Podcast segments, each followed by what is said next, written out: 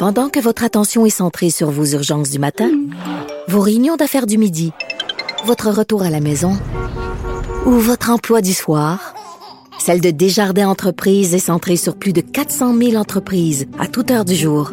Grâce à notre connaissance des secteurs d'activité et à notre accompagnement spécialisé, nous aidons les entrepreneurs à relever chaque défi pour qu'ils puissent rester centrés sur ce qui compte, le développement de leur entreprise. Bon jeudi à tous. Aujourd'hui, à La Haut sur la Colline, on parle de l'UPAC avec Marie-Claude Nichols, critique libérale en matière de sécurité publique. Vous allez voir que c'est étonnant quand même. J'en en dis pas plus. Ensuite, un autre critique libéral sera avec nous, une autre en fait, Isabelle Melançon, qui euh, est critique en matière de culture, qui nous dénonce l'amnésie de la ministre de la Culture, Nathalie Roy, au sujet de la stratégie de commémoration. Ça tombe bien. Mais d'abord, mais d'abord, le compteur est avec nous en studio. Et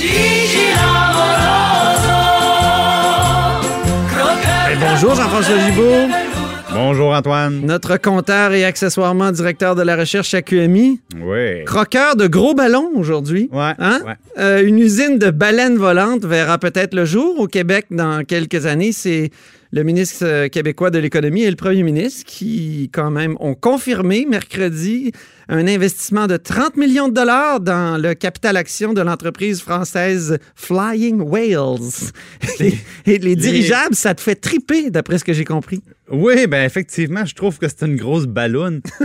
Et euh, vous pouvez pas voir mon, euh, mon indicateur à scepticisme, mais il est à son sommet. là. L'aiguille Ah ben, est à côté. Ah oui, c'est ça. Donc, On ça oui, en photo. on prend une photo, l'aiguille est à côté. Et voilà, c'est fait. Oui, parce que 30 millions de dollars pour une entreprise qui, d'abord, qui n'a n'a jamais rien vendu, n'a pas un seul client, mais pire que ça, ils n'ont même pas de produit. Ils ont une idée, ils ont un concept. Et quand je regarde leurs états financiers, il n'y a pas de brevets qui ont une valeur. de- ils ont des activités de recherche sur des gros ballons dirigeables qui devraient pouvoir faire des livraisons. OK, partons du début. Ouais, ouais, explique ça. Bon, supposément que l'idée serait la suivante. Donc, on fait des gros dirigeables pour être capable de transporter des objets très lourds.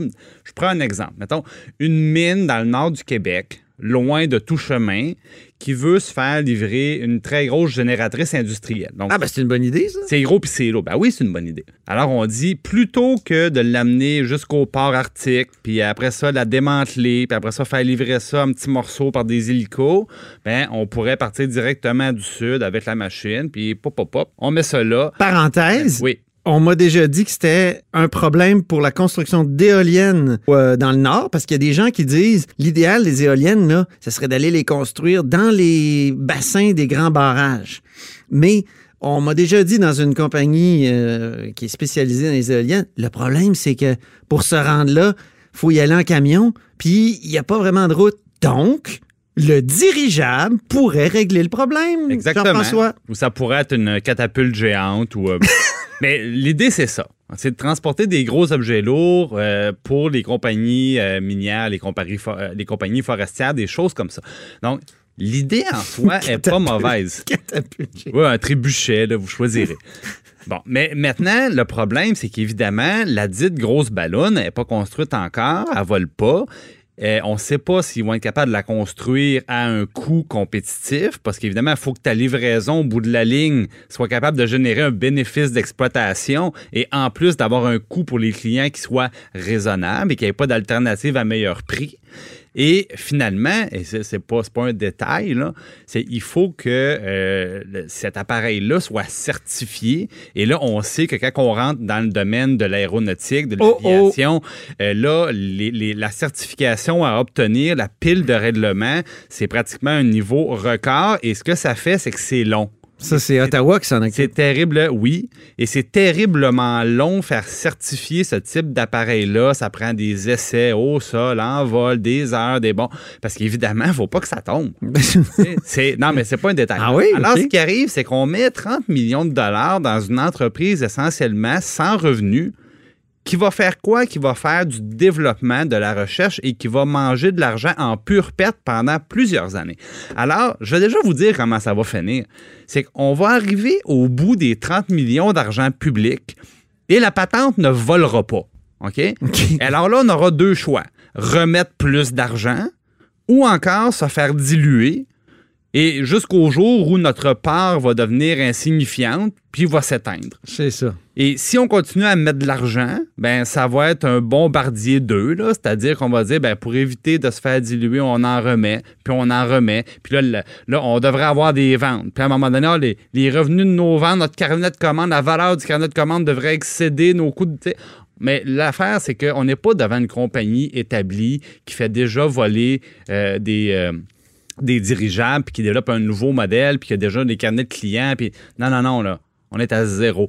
On, on nous a dit, le, le- le Quand parallèle. tu penses qu'on n'a même pas de train assez rapide qui a du bon sens entre Montréal et Québec, là. je m'excuse, puis on va mettre 30 Ouais. millions dans un dirigeable. Excuse-moi, là, mais je.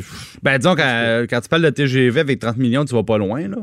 Mais, mais, mais je ferais plus la comparaison. Non, ben, écoute, euh, ils ont des études à faire, là, puis ils ont des. Je veux dire, il y aurait, il, il y aurait moyen d'utiliser cet argent-là pour se donner des moyens de transport meilleurs un peu partout au sud, avant de- d'essayer de, rêver d'amener des, Ouais. des Ben- pales d'éoliennes ou des, des, des génératrices au nord. C'est-à-dire que 30 millions en- pour ce type de projet-là, c'est pas un gros montant, mais c'est plus le principe. Parce qu'en plus, moi, quand on me dit, dans le fond, on, on met des, euh, des montants importants dans des projets très risqués, puis souvent, on, on me dit, ben la raison de ça, Jean-François, c'est que euh, il y a par exemple un projet qui va être dans une euh, région éloignée, mettons sur la côte nord.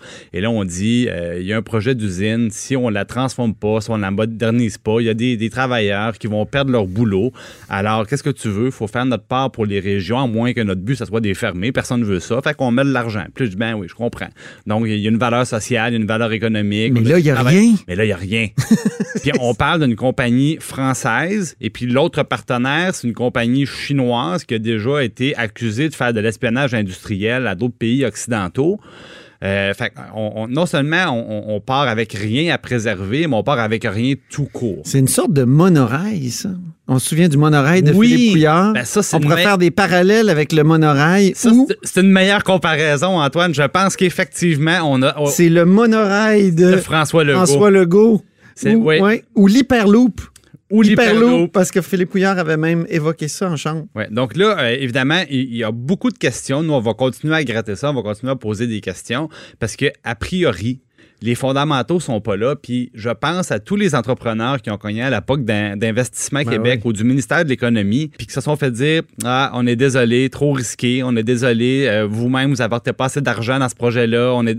Puis, ben, euh, les gens regardent ça, puis ils se disent OK, pour une grosse ballonne qui vole pas, ça, on a 30 millions.